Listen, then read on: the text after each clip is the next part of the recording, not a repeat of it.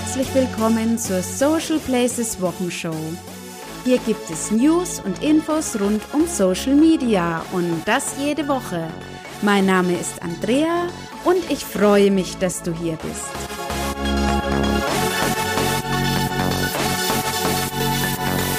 Die 17. Kalenderwoche habe ich im Social Media Universum bunt gemischt erlebt und dementsprechend kannst du dich jetzt auf eine kunterbunte Social Places Wochenshow freuen.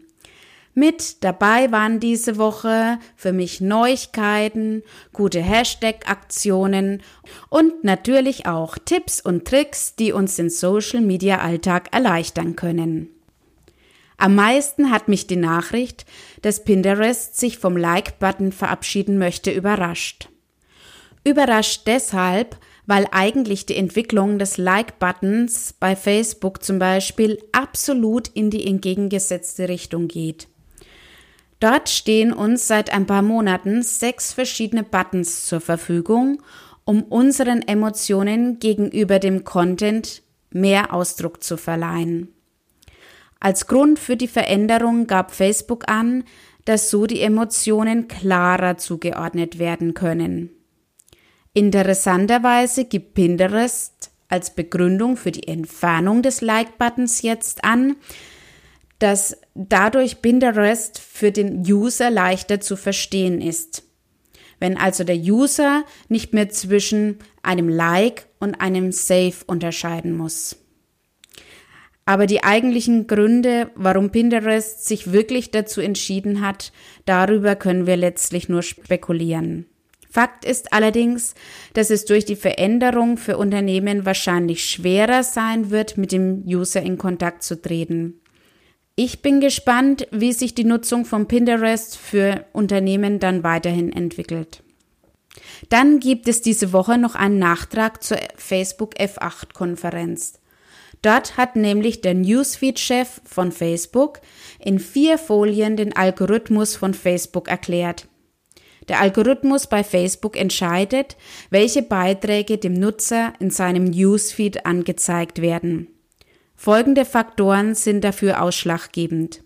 Zum ersten, wie groß ist das Angebot an Posts von Freunden und Seiten, das heißt, wie groß ist die Konkurrenz. Dann wird berücksichtigt, wer da überhaupt gepostet hat. Ist es ein Freund oder eine Seite, mit dem der User schon in der Vergangenheit öfter interagiert hat, dann gewinnt dieser Post an Stellenwert.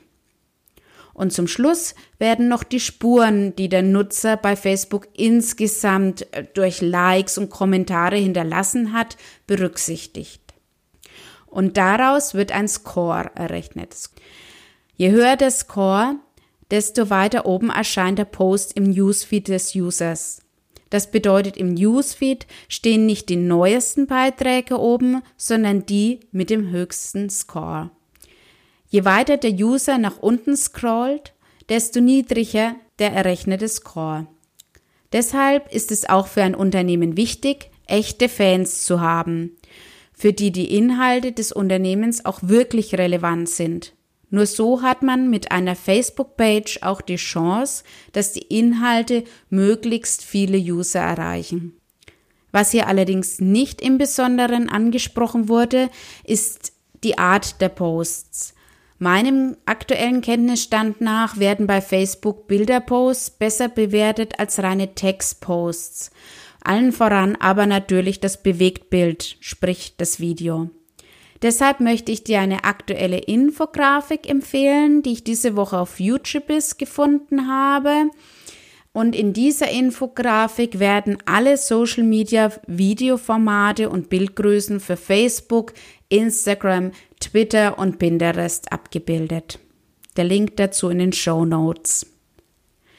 Ja, und so bemühen wir uns dann Woche und Woche, ja, vielleicht sogar Tag um Tag neuen relevanten Content zu produzieren, um unsere Fans zu beglücken und ihnen zu zeigen, dass wir auch noch da sind. In diesem Zusammenhang ist mir diese Woche ein interessantes Wort über den Weg gelaufen, dass es mir wert war, es tiefer zu durchleuchten. Ich spreche von Content Recycling. Mich hat dieses Wort sofort angesprochen, weil ich auch der Meinung bin, dass es bereits eine Fülle an wunderbaren und informativen Content im Netz gibt und wir nicht nur um des Contents willen produzieren sollten. Was bedeutet also genau Content Recycling? Unter Content Recycling versteht man die sinnvolle Wiederverwendung von bereits bestehenden Inhalten. So kannst du zum Beispiel aus deinen bestehenden Blogbeiträgen mehrere interessante Posts basteln.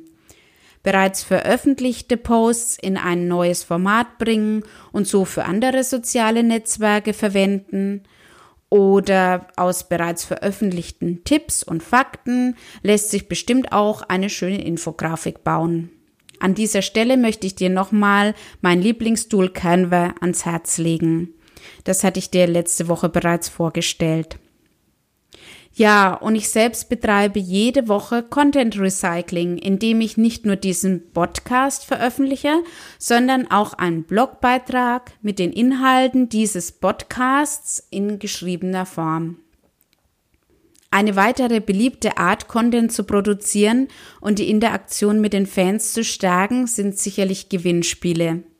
Diese gibt es im Netz immer noch wie Sand am Meer und leider stellen sich mir bezüglich der Umsetzung regelmäßig die Nackenhaare auf. Ähnlich scheint es diese Woche meinem Kollegen Felix Beilharz gegangen zu sein. Er hat nämlich auf Facebook ein Video veröffentlicht, bei dem es um Fake-Gewinnspiele geht. Ich möchte hier nicht genauer darauf eingehen. Wenn du Interesse hast, findest du den Link zu dem Video in den Show Notes. Eines ist aber ganz klar, und zwar sind das die Gewinnspielregeln für Facebook Chronik Gewinnspiele. Folgende Möglichkeiten sind erlaubt für die Teilnahme. Kommentar oder Like. Zweitens, durch Bild oder Kommentar mit den meisten Likes gewinnt. Drittens, Bilder oder eine Nachricht auf die Chronik der Seite posten. Und viertens, private Nachricht. Nicht erlaubt ist. Erstens, der User muss Gewinnspiel oder Unternehmen posten. Zweitens, der User muss sich auf einem Bild markieren. Und jetzt kommt's. Drittens, nicht zulässig ist die Teilnahme durch das Teilen des Beitrages. Die Checkliste, was erlaubt ist und was nicht erlaubt ist, gibt es bei All Facebook. Ich setze dir den Link dazu in den Show Notes. Da Social Media wirklich für jedes Unternehmen eine wunderbare Möglichkeit ist, um mit seinen Kunden in Kontakt zu treten, durfte ich diese Woche auch wieder mal erfahren. Ich muss zugeben, dass manche Themen in den sozialen Medien einfacher und leichter funktionieren als andere. So ist es ja auch im realen Leben. Über manche Dinge können wir ganz einfach nebenbei im Smalltalk reden. Andere Angelegenheiten sind wohl doch viel mehr etwas für einen intimeren Rahmen. Diese Woche sind mir nun, wie bereits gesagt, ein paar interessante Hinweise diesbezüglich über den Weg gelaufen. Da war zum Beispiel ein Interview mit Martin Holzhauser, Referent für Öffentlichkeitsarbeit der DLRG.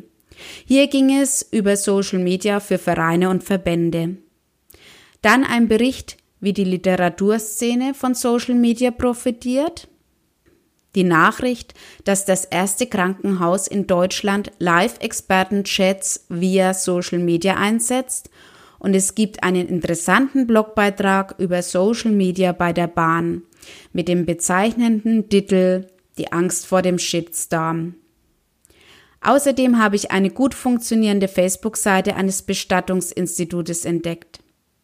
Wenn du dich gerne näher mit dem ein oder anderen Thema beschäftigen möchtest, findest du die Links dazu in den Show Notes. Sicherlich ist es einfacher, über Bier oder Sport zu schreiben. Aber ich möchte dich mit diesen Beispielen ermuntern, dass du, falls du es nicht schon magst, auf jeden Fall mit deinem Unternehmen und deinem Projekt in Social Media viele Möglichkeiten finden kannst, um mit deinen Kunden in Kontakt zu treten.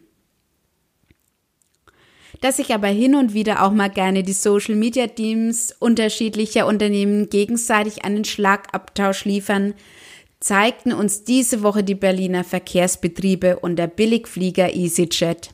Auslöser war der Slogan vom BVG, weil wir dich lieben. Wurde von EasyJet zu, weil wir dich fliegen. Mit folgendem Post eröffneten die Berliner Verkehrsbetriebe den Schlagabtausch. Hallo EasyJet, da habt ihr doch einfach unseren Slogan geklaut. Gerade heute, am Tag des geistigen Eigentums, dachten wir uns, es reicht, wir sind doch nicht blöd. Fest steht, EasyJet kopiert, EasyJet tauscht aus. Und in dieser Art geht es weiter und wenn du Lust hast, einen kreativen Austausch zwischen zwei Social Media Teams mitzuerleben, solltest du dir den Post auf jeden Fall mal anschauen. Link wie immer in den Show Notes. Einen Schlagabtausch mit den Fans lieferte sich letzte Woche auch, aber wieder mal die liebe Helene Fischer.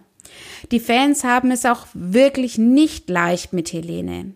Jetzt hat sie endlich den lang erhofft und erwarteten Instagram-Account eröffnet und nun Kommentare wie mega assi Aktion oder ich könnte kotzen. Was ist passiert? Anscheinend sind über die Jahre hinweg liebevoll aufgebaute Helene Fischer Fan-Accounts gelöscht worden. Warum? Dem Bunte Magazin gegenüber erklärte das Management der Sängerin, falls Fan-Accounts gelöscht worden sind, dann von Instagram selbst, weil sie gegen die AGBs verstoßen hätten oder nicht klar als Fanseite markiert gewesen seien. Von Fischers Seite seien keine Löschungen veranlasst worden. Fakt ist, aktuell gibt es auf Instagram trotzdem noch Fan-Accounts. Blöd nur, dass die Löschung von wem auch immer veranlasst mit der Eröffnung des offiziellen Accounts in Zusammenhang gebracht wurde. Abschließen möchte ich diese Social Places Wochenshow mit zwei durchaus sinnvollen Aktionen. Mit dem Hashtag One in Four hat die BBC eine Kampagne für mentale Gesundheit ins Leben gerufen. Es soll darauf aufmerksam gemacht werden, dass innerhalb eines Jahres ein Mensch von vier psychische Probleme hat. Bei dieser Kampagne wird unter dem Hashtag One in Four ein Selfie mit vier ausgestreckten Fingern und einem eingeknickten Daumen gepostet, um auf diese Problematik aufmerksam zu machen. Es haben sich bereits auch schon viele Prominente an dieser Aktion beteiligt. Unter dem Hashtag Who Made My Clothes findet diese Woche die Fashion Revolution Week statt. Diese hat sich mehr Aufmerksamkeit für faire und nachhaltige Produktion von Kleidung und Accessoires zum Ziel gesetzt. Unter dem Hashtag Who Made My Clothes können Menschen an Modeunternehmen appellieren, ihre Produktionsbedingungen offen zu legen und den Menschen hinter den Kleidungsstücken ein Gesicht zu geben. Aber auch die Unternehmen selbst haben die Möglichkeit, sich zu beteiligen und unter dem Hashtag I made your clothes Selfies von ihren Mitarbeitern zu posten. Diese Aktion läuft noch bis zum 30. April. Ja, solche Aktionen lassen mich wieder einmal hoffen, dass am Ende doch alles gut wird. In diesem Sinne gehen wir neu gestärkt in den Mai und mit ihm in eine neue Social Media Woche. Wenn dir diese Episode der Social Places Wochenshow gefallen hat, freue ich mich über deine Bewertung bei iTunes. Lass es dir gut gehen. Bleib dabei. Wir hören uns nächste Woche. Tschüss.